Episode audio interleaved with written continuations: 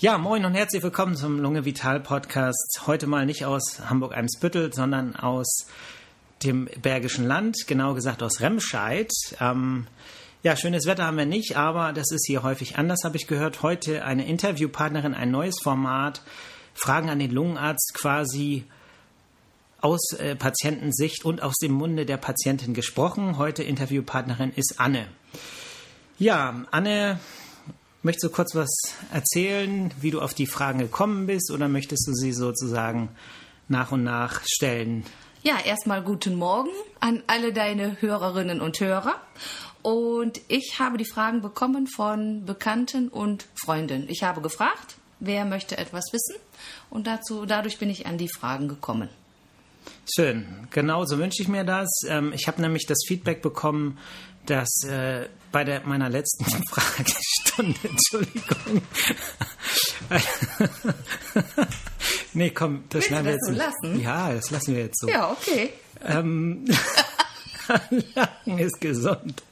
Also, ich habe das Feedback bekommen, dass ich ein bisschen zu schnell war und dass es ein bisschen komisch klingt, wenn ich die Fragen stelle und sie selbst beantworte. Es sei denn, ich verstelle die Stimme, was ich nicht gemacht habe.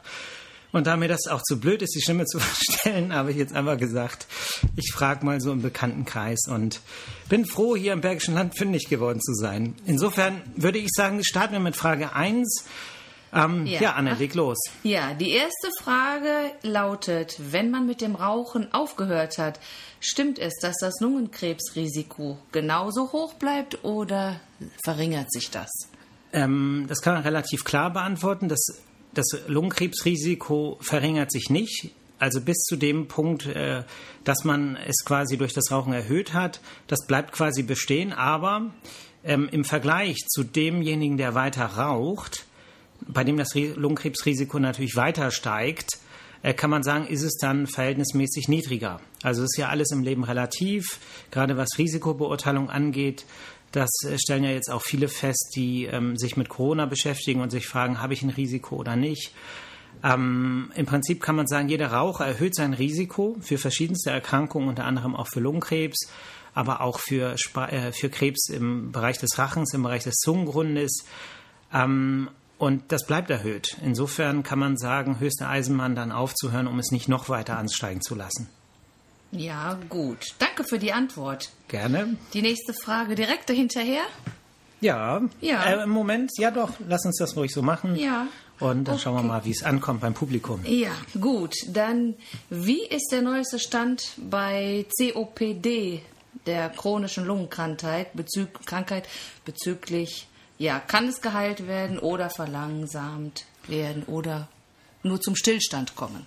Ja, also wir Internisten haben ja im Gegensatz zu den Chirurgen das Pech, dass wir fast nie wirklich heilen können. Ne? Also bei den Chirurgen ist es so, da kommt jemand, hat eine Blinddarmentzündung, äh, Schmerzen, geht's schlecht, geht in OP, operiert, lächelnd, Freudestrahlen, zumindest ein paar Tage später. Ähm, ist bei uns häufig nicht so. Gerade die COPD ist, wenn sie eingetreten ist, eigentlich nicht heilbar. Das heißt, ähm, es ist Schadensbegrenzung. Auch da gilt ja, dass, dass, dass Beendigung, die Beendigung des Rauchens die Haupt- äh, oder die wichtigste Therapiemaßnahme ist. Ähm, man muss aber sagen, vereinfacht gesagt, was bis dahin kaputt gegangen ist, bleibt kaputt. Die Störungen bleiben bestehen, aber auch da geht es darum, den Patienten dazu zu bewegen, übers Verhalten, ähm, dass es eben nicht noch schlimmer wird. Und ähm, von Heilung kann man aber nicht sprechen. Es ist eher eine ähm, Verhinderung der Verschlechterung. Ähm, was aber besser werden kann, ist die Lebensqualität, was Belastbarkeit angeht. Das Hauptsymptom ist ja Luftnot bei Belastung, was Husten angeht. Man muss sagen, der, der äh, hustende COPD-Patient, der weiter raucht, unterhält den Husten. Äh, wenn der dann aufhört zu rauchen, dann verändert sich morphologisch nichts in der Lunge. Wenn man das unter Heilung versteht, muss man sagen, keine Heilung. Wenn man aber als Krankheit die Symptome versteht, Husten, akute Infekte, äh, Verschlechterung der Belastbarkeit, dann könnte man fast sagen, das ist eine Art von Heilung. Wenn der Patient dann zum Beispiel aufhört zu rauchen oder auch andere Dinge tut, Bewegungstherapie, ich verweise auf die ähm, Podcast-Folge des Lunge Vital Podcasts äh, COPD Lungenemphysem. Ähm, ja, im Prinzip hat der Patient sein Leiden in der Hand. Tut er was, geht es ihm besser. Tut er nichts, darf er sich im Prinzip nicht wundern, wenn es nicht besser wird. Ja, ich bin ja jetzt eine Laien. Jetzt habe ich äh, auch gerade noch eben so eine Zwischenfrage. Ich kenne mich mit COPD ja gar nicht aus. Ist das eine Krankheit, die nur Raucher trifft, die nur Raucher treffen kann? Oder können wir Menschen auch vorbeugend, außer jetzt nicht zu rauchen, vorbeugend tätig sein? Oder ist man zum Beispiel auch als Asthmakranker gefährdet oder ja, ich sag ja. Husten, ich weiß es nicht. Ist man irgendwie schon also im Prinzip gefährdet? kann man sagen, in, in Europa und Amerika ist Rauchen tatsächlich mit etwa 90 Prozent ähm, die Hauptursache des Rauchens, aber 10 Prozent der Patienten mit COPD haben nie geraucht. Darunter fallen Patientinnen und Patienten, die ähm, einen Enzymmangel haben, zum Beispiel einen Alpha-1-Antitrypsinmangel. Ähm, manche Patienten haben äh, ursprünglich Asthma gehabt. Das Asthma ist aber so entzündlich aktiv gewesen, dass es zu einem Umbauvorgang im Bereich der Bronchien führt, mit einem COPD-ähnlichen ja, Stadium, dass man eine dauerhafte Verengung in den Bronchien hat. Diese Patienten werden oft der COPD zugeteilt, aber eigentlich sind das Asthmatiker mit äh, einem sogenannten Remodeling äh, der Bronchien. Ähm, was man machen kann, ist ähm, ja, Umweltbelastung vermeiden. Wir wissen, dass äh, eine COPD zum Beispiel auch bei nicht rauchenden Schweißern äh, vorkommt, die eine inhalative Belastung in hoher Konzentration durch Rauchgas haben. Äh, Feuerwehrleute, die viel Rauch abbekommen ohne entsprechende Schutzmaßnahmen, was ja theoretisch nicht vorkommen soll, aber praktisch natürlich ähm, schon vorkommen kann. Das kann zu einer COPD führen, aber von der Menge her ist es wenig. Aber wenn du mich jetzt fragst, was kann ich machen, ähm, um möglichst keine COPD zu bekommen, sind eben inhalative Belastungen zu vermeiden. Das mhm. gilt für Rauch, das gilt aber auch für Passivrauch. Ja. Und ähm, das spielt schon eine große Rolle. Aber am Ende entscheidet die Summe. Was ganz interessant ist, ist, dass jetzt im Rahmen der Corona-Epidemie ja äh, das Verkehrsaufkommen sich deutlich vermindert hat und auch äh, der Flugverkehr ja quasi zwischenzeitlich ganz äh, gestoppt war ähm, dass die Patienten mit ähm, akuten Atemwegsbeschwerden auch bei mir in der Praxis äh, deutlich weniger geworden sind. Das heißt, es sind weniger Asthmatiker mit Beschwerden, mit akuten Beschwerden gekommen in dieser Saison bisher und äh, auch viel weniger Patienten mit COPD, die akut sich verschlechtern. Das bedeutet, der Einfluss der Umwelt, den wir ja auch mehr oder weniger notgedrungen immer als relativ äh, gering einschätzen oder zumindest die, die Daten, die man kennt, den als sehr gering einschätzen. Wenn man, wenn man jetzt mal guckt, wie geht es den Leuten, wenn, wenn, das wegfällt, muss man sagen, ist, ähm, ist doch stärker der Effekt, als man wahrscheinlich äh, glaubt. Ne? Und was auch sein kann, ist, dass die Allergene, die bekannt sind, in Kombination mit diesen Umweltgiften, ähm, mit diesen Rauchpartikeln, ähm, die durch Industrie und Verkehr, äh, auch Flugverkehr in die Umwelt gepustet werden, dass die wahrscheinlich mit den Allergenen oder dafür sorgen, dass die allergischen Beschwerden ähm, möglicherweise als stärker äh, auftreten als, als ohne diese Belastung, weil auch die Allergiker haben dieses Jahr deutlich weniger ähm, Beschwerden und äh, das kann eigentlich nicht nur am Pollenflug liegen. Ja, du hast anfangs von einem Enzymmangel gesprochen. Ist das genetisch bedingt oder kann man wie mit so vielen Mittelchen auch da was regeln? Tropfen, Tabletten, ist da was möglich, ja. diesem Mangel vorzubeugen? Also vorbeugen kann man es nicht. Was aber wichtig ist, ist, dass man es abklärt, weil ähm, dieser Alpha-1 Antitrypsinmangel, der äh, tritt sozusagen von Geburt aus an, mhm. äh, auf, äh, wenn, wenn man die entsprechende Veranlagung hat. Da gibt es verschiedene Formen, Homo, also äh, Homozygote und heterozygote Erbgänge. Was das ist, erkläre ich mal in einer anderen Folge. Ähm, und äh, je nachdem, wie, wie stark das ausgeprägt ist, desto stark sind, stärker sind auch die Schäden. Und die Therapie besteht nämlich darin, diesen Patientinnen und Patienten das Enzym per Infusion ähm, zu, äh, zu geben, zu applizieren. Mhm. Und das muss man dann auch lebenslang zum Teil tun. Und je früher man das erkennt, desto geringer sind die Schäden, die dann schon äh, in der Lunge aufgetreten sind, weil die kriegt man dann auch nicht mehr wieder weg. Insofern muss man da sehr aufmerksam sein. Und im Zweifel sollte man sich beim Lungenfacharzt vorstellen und die Lunge untersuchen lassen. Also bei Atembeschwerden merke ich das dass da was nicht in Ordnung ist mit den Enzymen. Oder gibt es auch noch andere Merkmale? Ja, also im Prinzip ist es so, häufig ist es entweder Husten oder Luftnot bei Belastung, die irgendwie ja nicht, nicht passt. Ne? Wenn jetzt zum Beispiel ein ähm, 18-Jähriger sagt, alle meine Freunde laufen schneller als ich oder in der Schule äh, bin ich immer so das Schlusslicht bei allen sportlichen Übungen, dann kann es natürlich am äh, Fitnessmangel liegen, äh, an der Kondition, auch an anderen Gründen.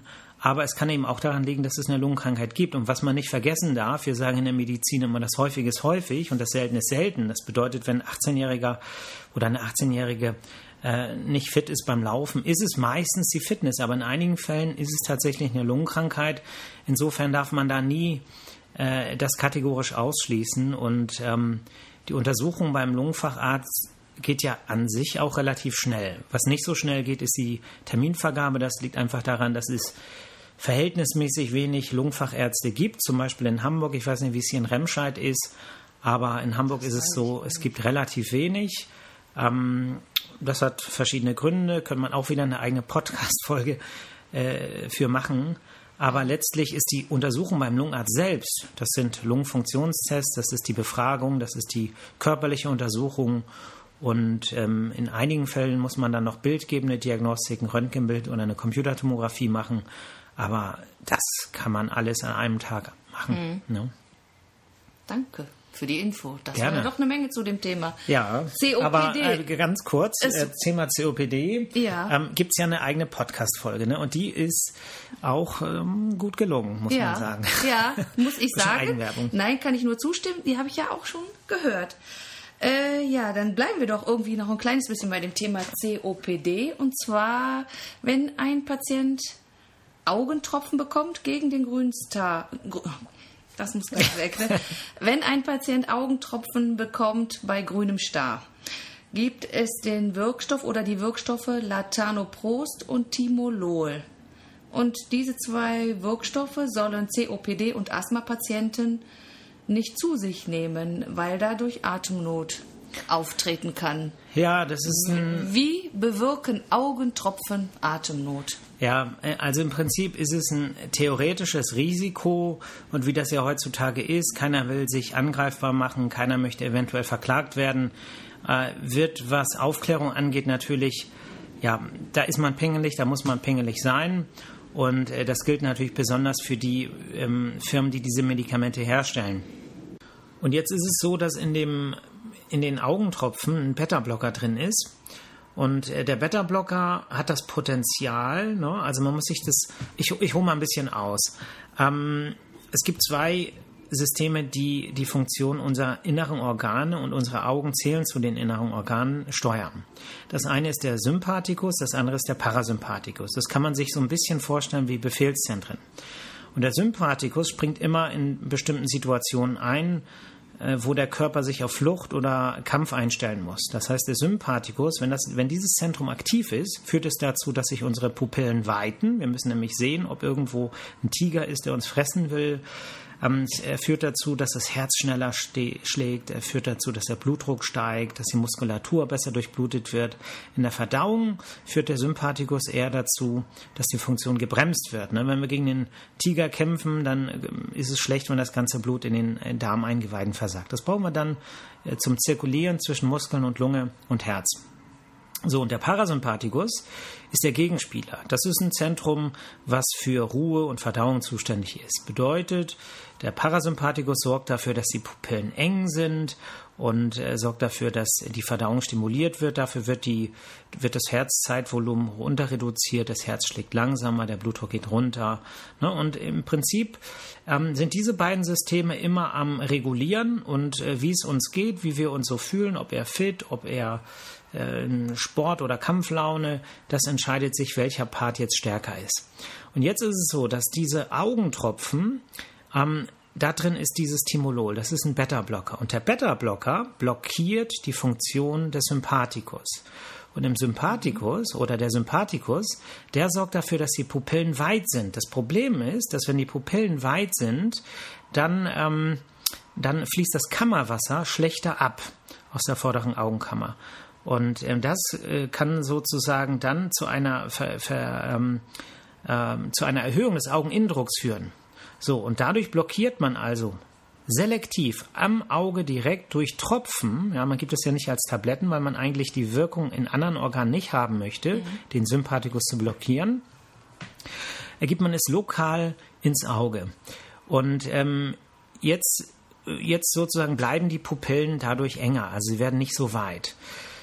So, theoretisch kann es aber sein, dass ganz geringe Proben oder Spuren dieses Medikaments auch im Blut ähm, ankommen und dann übers Blut unter anderem auch in die Bronchien gelangen. Und in den Bronchien ist es so, dass der Sympathikus dafür sorgt, dass die Bronchien sich weiten, ne, weil man in der Kampfsituation mehr Luft braucht, wenn man, ich sag mal, realistischer vom Tiger wegrennt. Ich glaube, keiner von uns ist so blöd gegen Tiger zu kämpfen. Außerdem gibt es hier keine Tiger. ähm, so, das heißt, der Sympathikus macht die Bronchien weit. Und jedes Medikament, was das Potenzial hat, den Sympathikus zu blockieren, verengt dadurch indirekt die Bronchien. Und das gilt im Übrigen nicht nur für die Augentropfen, das gilt zum Beispiel auch für äh, Beta-Blocker, die man als Tabletten nimmt, äh, zur Blutdrucksenkung. Und da ist der Effekt natürlich stärker, weil die Dosis, die im Blut ist, natürlich auch viel höher ist. Und deswegen würde ich sagen, ähm, dass man, ne, also ohne Gewehr, aber dass man in der Regel die ähm, Augentropfen auch nehmen kann, äh, auch wenn man eine COPD hat.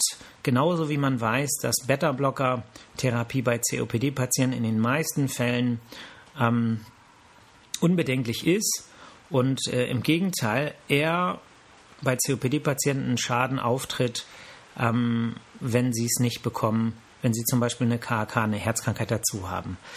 So, es regnet gerade ein bisschen. Ihr habt wahrscheinlich gemerkt, dass wir ähm, aufgrund dessen, dass wir nicht in der Praxis ähm, aufzeichnen, hier ein bisschen Hintergrundgeräusche haben.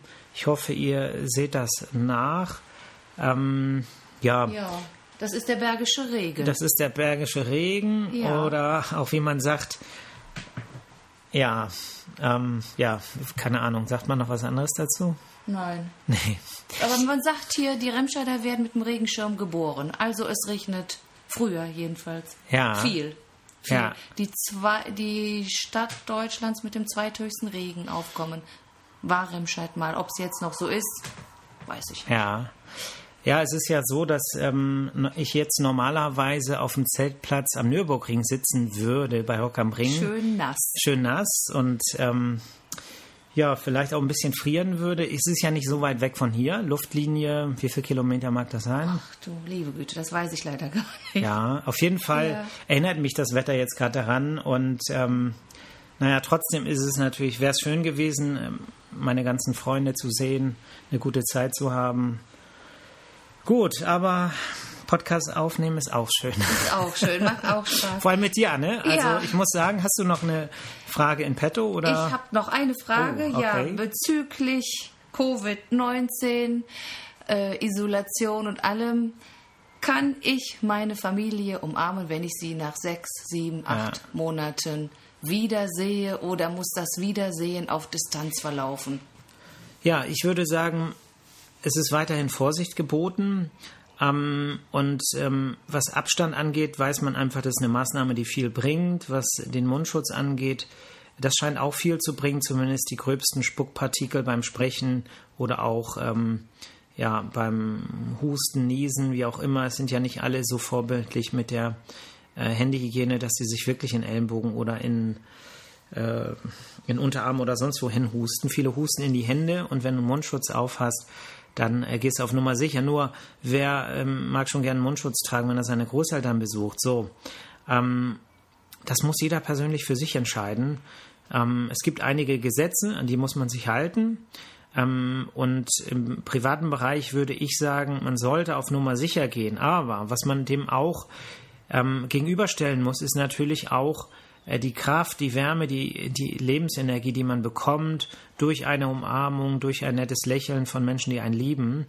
Und das darf man auch nicht völlig außer Acht lassen und sagen, okay, ähm, es mauern sich jetzt alle mal ihre Großeltern ein und ähm, in einem Jahr gucken wir mal, wie es denen geht. Ähm, man weiß, dass äh, zum Beispiel die Rate an Depressionen natürlich steigt durch sowas. Es gibt viele gesellschaftliche, soziale äh, Themen, wo diese Isolationsmaßnahmen, so berechtigt sie sind aus Infektionsgründen, hygienischer Sicht nachteilig sind. Und ähm, jetzt muss man das ständig miteinander abwägen. Und ähm, das macht natürlich die Politik im großen Rahmen, beraten durch Virologen und andere Mediziner.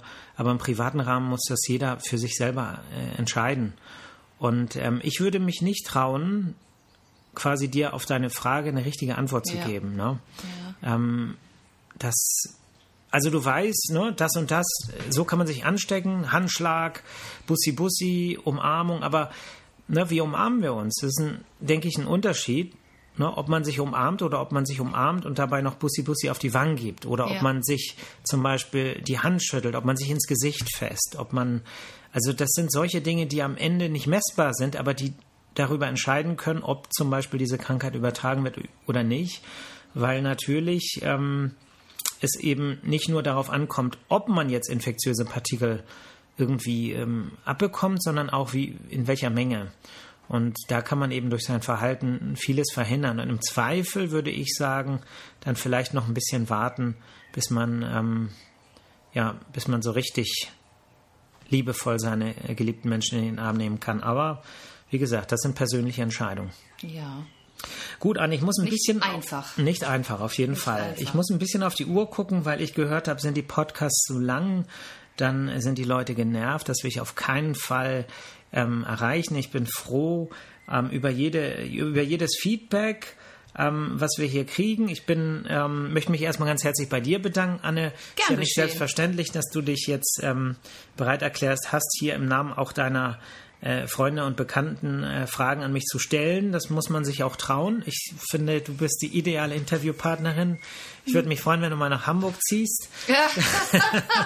Dann können wir diese, ähm, ja, können wir das häufiger machen. Also es macht echt Spaß. Ja. Und was man auch auch sagen muss, gemacht. ist, dass, ähm, dass, äh, dass es jetzt auch deutlich schneller ging als meine normalen äh, Podcast-Aufzeichnungen. Wir haben, glaube ich, einen Break jetzt in der Mitte mal gehabt, aber ansonsten haben wir durchgehend aufgezeichnet.